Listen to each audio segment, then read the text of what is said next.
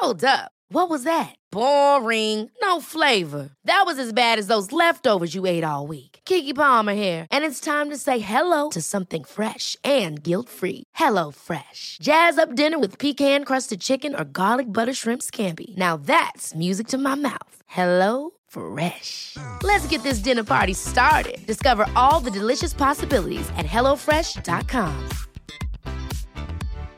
One size fits all seems like a good idea for clothes until you try them on. Same goes for healthcare. That's why United Healthcare offers flexible, budget friendly coverage for medical, vision, dental, and more. Learn more at uh1.com. Hey, I'm Ryan Reynolds. Recently, I asked Mint Mobile's legal team if big wireless companies are allowed to raise prices due to inflation. They said yes. And then when I asked if raising prices technically violates those onerous two year contracts, they said, What the f are you talking about, you insane Hollywood ass? So to recap, we're cutting the price of Mint Unlimited from $30 a month to just $15 a month. Give it a try at mintmobile.com slash switch. $45 up front for three months plus taxes and fees. Promo rate for new customers for limited time. Unlimited more than 40 gigabytes per month. Slows. Full terms at mintmobile.com.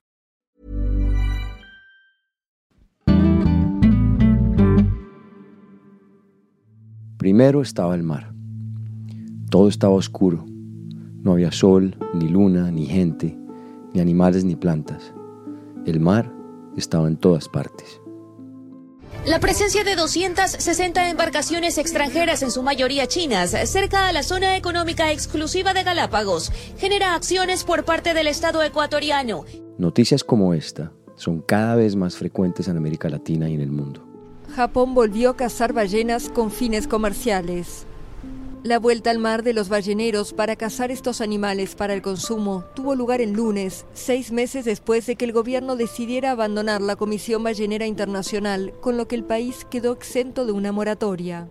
Los océanos juegan un papel vital en nuestras vidas, más del que muchas veces nos imaginamos. Proporcionan la mitad del oxígeno que respiramos y con eso sustentan la vida de millones de personas, proporcionando alimentos, recursos y más recientemente oportunidades turísticas. Además, son el hogar de una asombrosa variedad de especies, desde diminutos organismos como el plancton hasta gigantes majestuosos como la ballena azul. Pero en las últimas décadas los hemos llevado al límite de la destrucción, una destrucción que casi nunca vemos desde las ciudades. Según cifras del WWF, cada año 11 millones de toneladas de residuos plásticos entran a los océanos, lo que equivale a arrojar al mar un camión lleno de plástico por minuto. Pero no son solo los desechos, existen cinco grandes islas de basura. La pesca ilegal es una de las actividades más lucrativas del mundo. Los cálculos indican que cada año se capturan ilegalmente cerca de 26 millones de toneladas de peces y otros recursos marinos, alimentando un mercado negro que genera hasta 23 mil millones de dólares. Y es que una actividad que mueve semejante cantidad de dinero siempre tiene muchos intereses de por medio. En 2017, por ejemplo, un estudio del Corporate Europe Observatory y Seas at Risk destapó cómo los grandes grupos de presión de la industria pesquera en Holanda y España usaron pases de prensa para obtener acceso al edificio del Consejo de la Unión Europea, en el que se daban intensas negociaciones ministeriales sobre las cuotas de pesca. Las presiones que ejercen las empresas pesqueras en Europa, Estados Unidos o América Latina tienen como objetivo lograr acuerdos que les permiten seguir operando con grandes ganancias a un costo muy elevado para el planeta. Un estudio publicado en la revista científica Frontiers in Marine Science muestra que en los últimos 60 años la pesca de arrastre ha provocado la extracción de 25 millones de toneladas de peces que viven a una profundidad a partir de 400 metros, lo que conduce a un colapso de muchas de estas poblaciones. Si viniera un extraterrestre a bucear y se lanzara en cualquier punto del océano al azar, tendría 99,999% de posibilidades de sumergirse en un lugar donde el pez más grande es más pequeño que la pantalla del laptop que estamos utilizando. Con Enrique Sala, fundador del proyecto Pristine Seas de National Geographic, hablamos en Elemental sobre la enorme depredación que enfrentan hoy los océanos. Este puede ser el momento de evaluar cuándo y por qué perdimos el vínculo con ellos. Todas las especies de la Tierra, incluyendo a los seres humanos, venimos de las profundidades. la conexión ancestral entre nosotros y los océanos, es un lazo que se entreteje en las fibras más profundas de nuestra existencia. Este capítulo es un monólogo donde hablaremos sobre el estado de los océanos hoy y sobre todo de qué podemos hacer para que estén más sanos y así nosotros y todo el planeta Tierra, que quizá debería llamarse planeta agua, también. Mi nombre es Nicolás Ibargüen, soy periodista, ambientalista y amante de la naturaleza. Pero sobre todo soy alguien que está convencido de que debemos cambiar la relación que tenemos con la Tierra. Bienvenidos a Elemental, un podcast sobre el único planeta con vida del que tenemos noticia, nuestra relación con él y sus demás especies.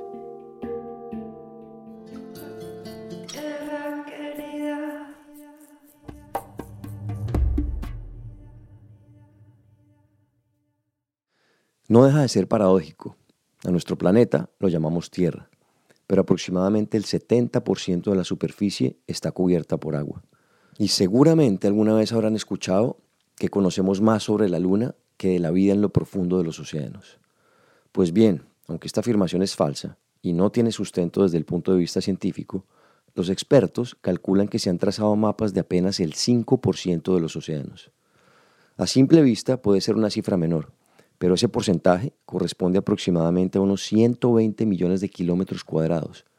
Esto ha bastado para dimensionar la enorme riqueza que existe bajo las aguas. Sin embargo, no para todos esto es valioso.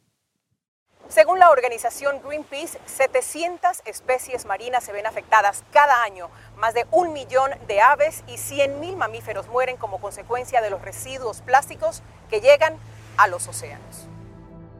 Quizás las imágenes más impactantes en los últimos años sobre este problema son las de las islas de basura.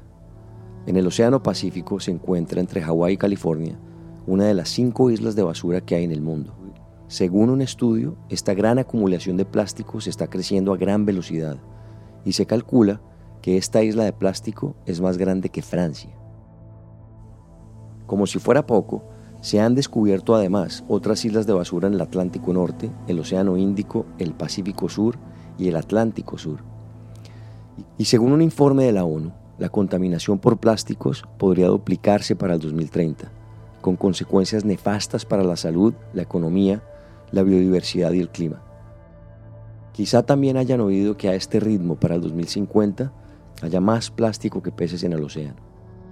Podríamos seguir mencionando más estudios y cifras sobre la situación complicada que hoy atraviesan los océanos y las especies que de ellos dependemos, pero también hay muchas personas que hoy trabajan para su conservación. Uno de ellos es Enrique Sala, a quien escuchamos al comienzo de este monólogo.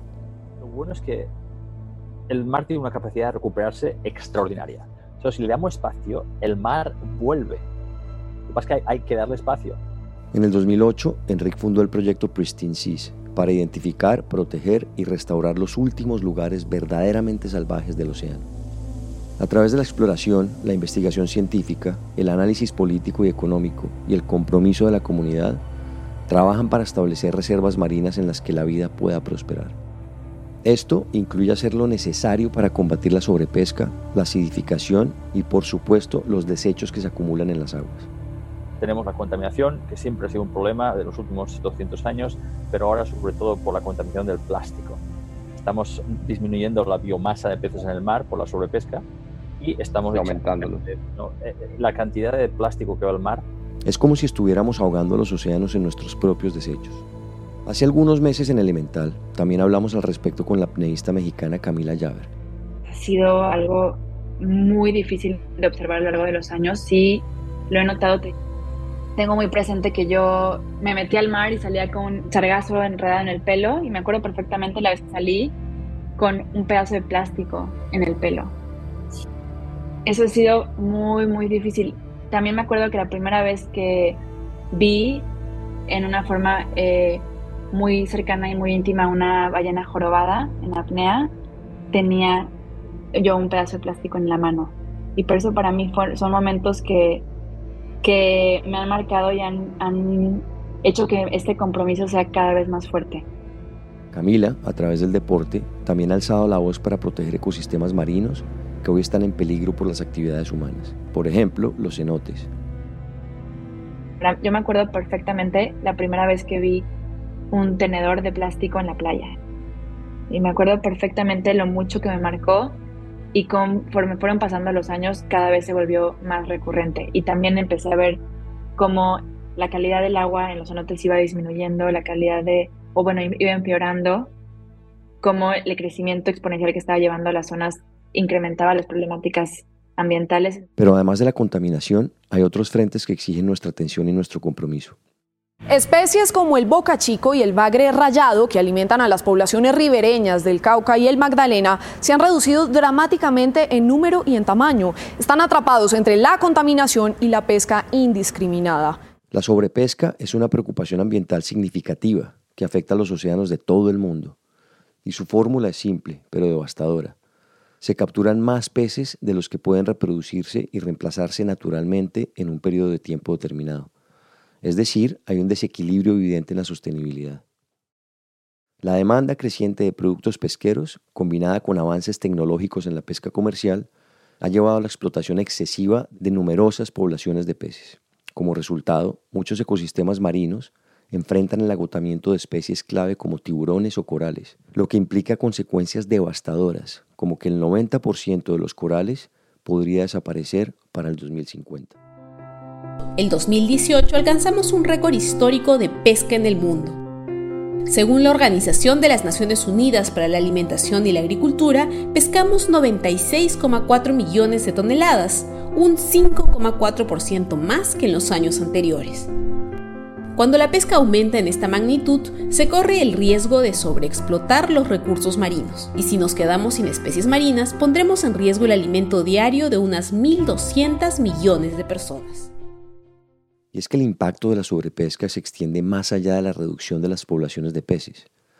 La pérdida de especies y la alteración de las cadenas alimenticias marinas pueden tener efectos dominó en los ecosistemas oceánicos, lo que afecta a otras formas de vida como aves, mamíferos y organismos más pequeños. Pero es difícil detener una actividad que tiene tantos intereses económicos y políticos de por medio, que lleva tanto tiempo y que para muchos parece muy lejana. Para ponerlo en términos simples, aunque la pesca legal está todavía entre las actividades que más mueven la aguja de la economía en el mundo, el mercado negro de esta actividad es muy lucrativo. Una investigación de Mongabay mostró que después del tráfico de drogas y de armas, la pesca ilegal es la tercera actividad ilícita más rentable del mundo. La pesca ilegal puede cometerse de diferentes maneras, y una de ellas consiste en pescar al interior de áreas marinas protegidas que han sido creadas para resguardar la biodiversidad que ahí habita. Eso fue lo que sucedió durante muchos años en Cabo Pulmo, una de las regiones más importantes del Mar de Cortés en México. Aquí nos lo explica nuevamente Enrique Sal. Fuimos por todo el Golfo de California en el año 99 y medimos la cantidad de peces y la cantidad de vida marina en 70 sitios a lo largo de todo el Golfo. Se acababa de crear el Parque Nacional de Cabo Pulmo porque los pescadores locales estaban hartos de no tener pescado. Entonces, 70 kilómetros cuadrados cerrados totalmente la pesca. Le pidieron al gobierno mexicano que protegiera ese lugar. Se protegió justo después de la designación como parque marino. No había nada, había corales sí, pero la cantidad de peces era insignificante, era comparable con cualquier otro lugar en el mar de Cortés. Era un desierto en medio del mar, pero 10 años después, con la restricción de la pesca en la zona, se convirtió en un jardín nuevamente.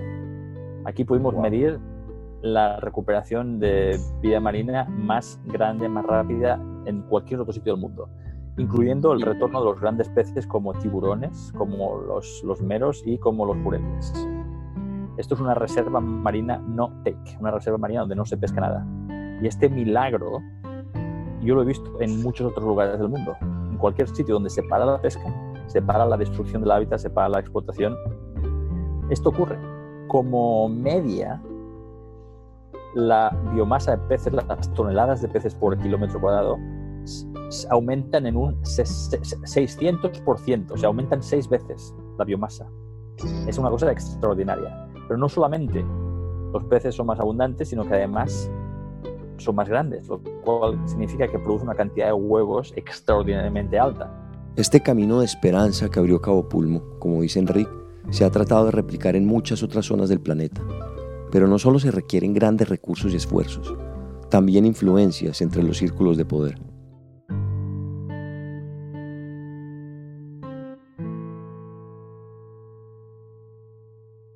Al principio de este monólogo, escuchamos sobre la alerta del gobierno ecuatoriano en el 2020 frente a los más de 200 barcos chinos que acechaban las Islas Galápagos. No solo ocurre en Ecuador, en varias partes de América Latina también ha surgido una creciente preocupación debido a la presencia de barcos pesqueros asiáticos en santuarios marinos.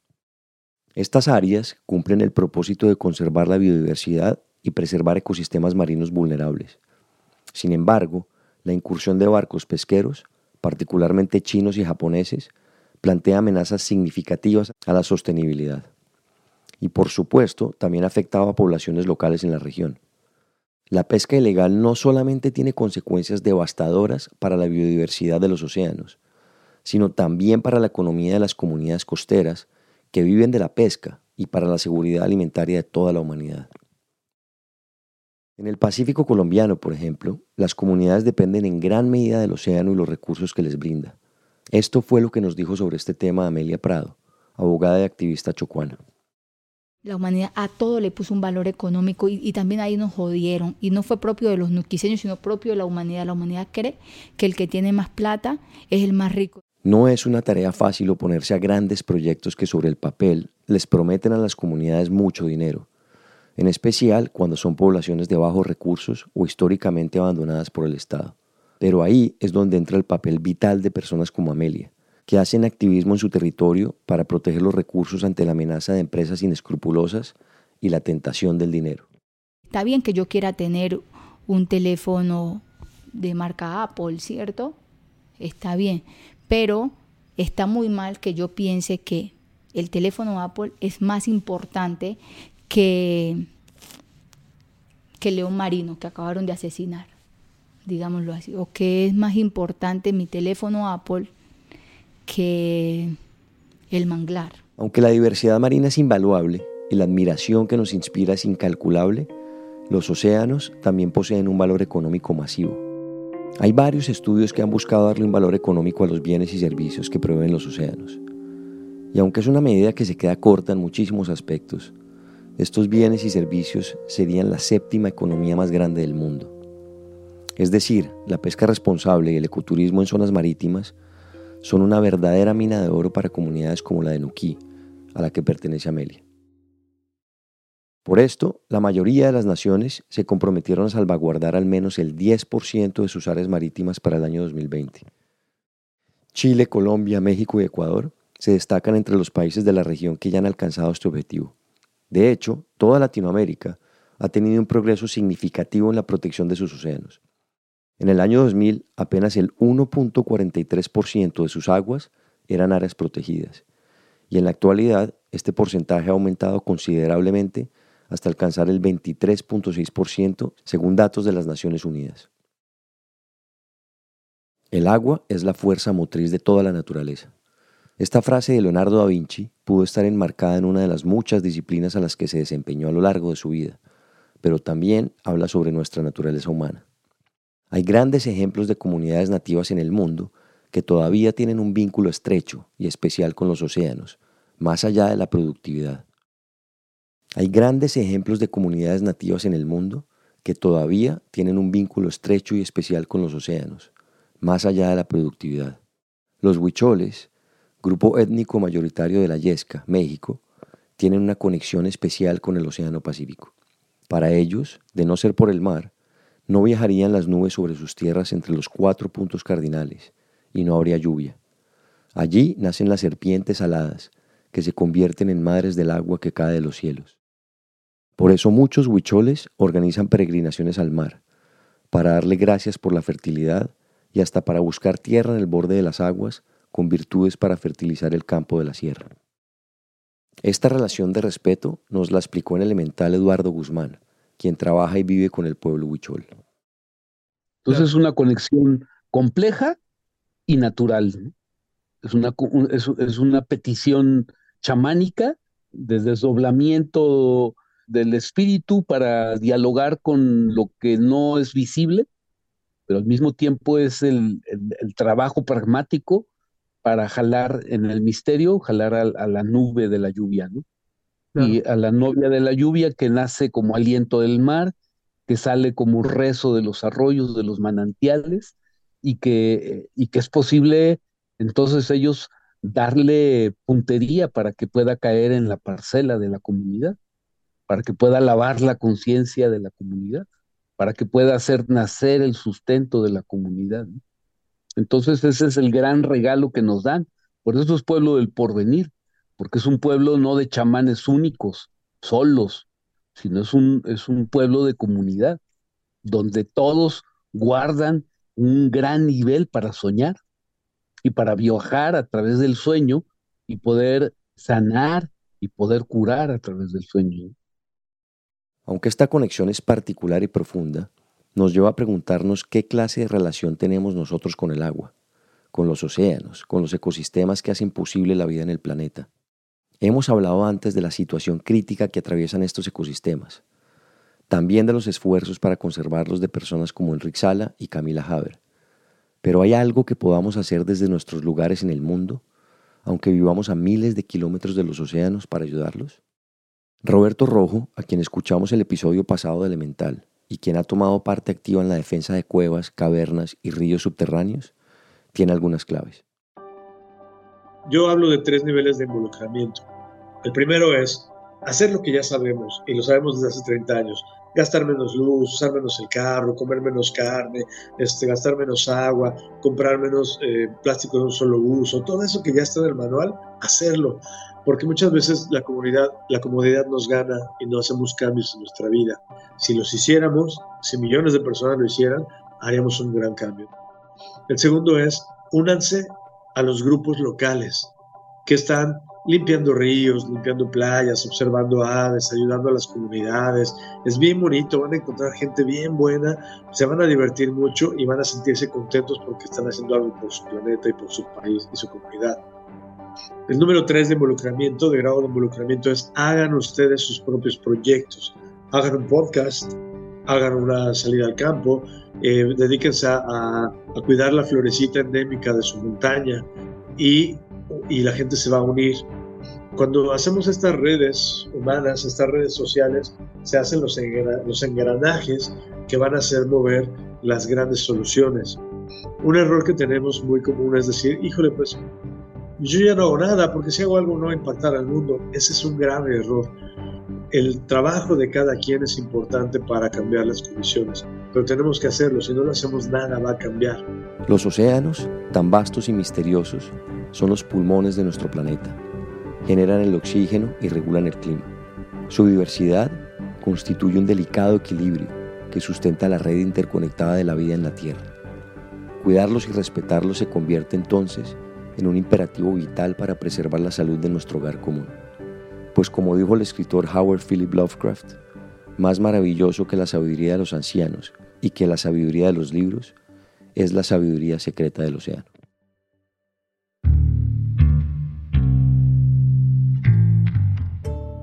Este episodio es una coproducción del equipo de la no ficción de Excel Content Studios y de Nicolás Ibargüen. El guion fue escrito por Juan Camilo Hernández Meléndez y editado por Miguel Reyes. La producción ejecutiva es de Isaac Lee y Carmen Graterol. Daniel Batista dirige el área de audio en Excel Content Studios. La mezcla y el diseño de sonido son de Pablo Restrepo. La canción de introducción y cierre es de Manuela Mejía y el handpan es interpretado por Felipe Ibargüen. La ilustración de la portada es de Alan Castillo. Si tienen comentarios o sugerencias, escríbanos a nuestro Instagram, arroba podcast. Y si les gusta este trabajo, ayúdenos a regar la voz. Recomiéndenlo amigos o familia a quienes les pueda servir o interesar. También no se olviden de darle clic al botón de seguir o follow y a la campanita dentro del show elemental para no perderse ningún capítulo nuevo. Muchas gracias por escucharnos. Nos vemos en el siguiente episodio.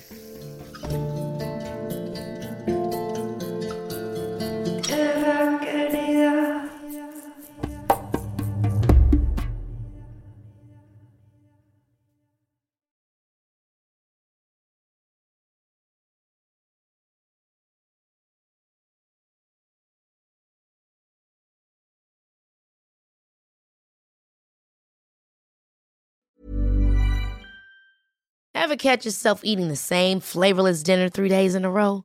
Dreaming of something better? Well, HelloFresh is your guilt-free dream come true, baby. It's me, Kiki Palmer. Let's wake up those taste buds with hot, juicy pecan crusted chicken or garlic butter shrimp scampi. Mm. Hello Fresh. Stop dreaming of all the delicious possibilities and dig in at HelloFresh.com. Let's get this dinner party started. If you thought the only way to get a more defined jawline with natural looking results was through surgery, think again. Juvederm Volux XC is a non surgical injectable gel filler that improves moderate to severe loss of jawline definition and can help you achieve natural looking results with little downtime. Even better, this improved definition lasts up to one year with optimal treatment. No maintenance required. Improve jawline definition for a smooth, sculpted look with Juvederm Volux XC. For important safety information and to find a licensed specialist, visit juvederm.com. That's J U V E D E R M.com. Not for people with severe allergic reactions, allergies to lidocaine, or the proteins used in Juvederm. Common side effects include injection site redness, swelling, pain, tenderness, firmness, lumps, bumps, bruising, discoloration, or itching. There's a risk of unintentional injection into a blood vessel, which can cause vision abnormalities, blindness, stroke, temporary scabs, or scarring. Talk to a licensed specialist to find out if it's right for you. Hey, folks, I'm Mark Marin from the WTF Podcast, and this episode is brought to you by Kleenex Ultra Soft Tissues, your ally to help tackle your allergy symptoms this season. I love the change of seasons, but nobody loves pollen and all those other things floating in the air that make you sneeze during this nice weather. Kleenex Ultra Soft Tissues are hypoallergenic and allergist approved, so fight back against watery eyes and runny noses without worrying about irritating your skin. For this allergy season, grab Kleenex and face allergies head on.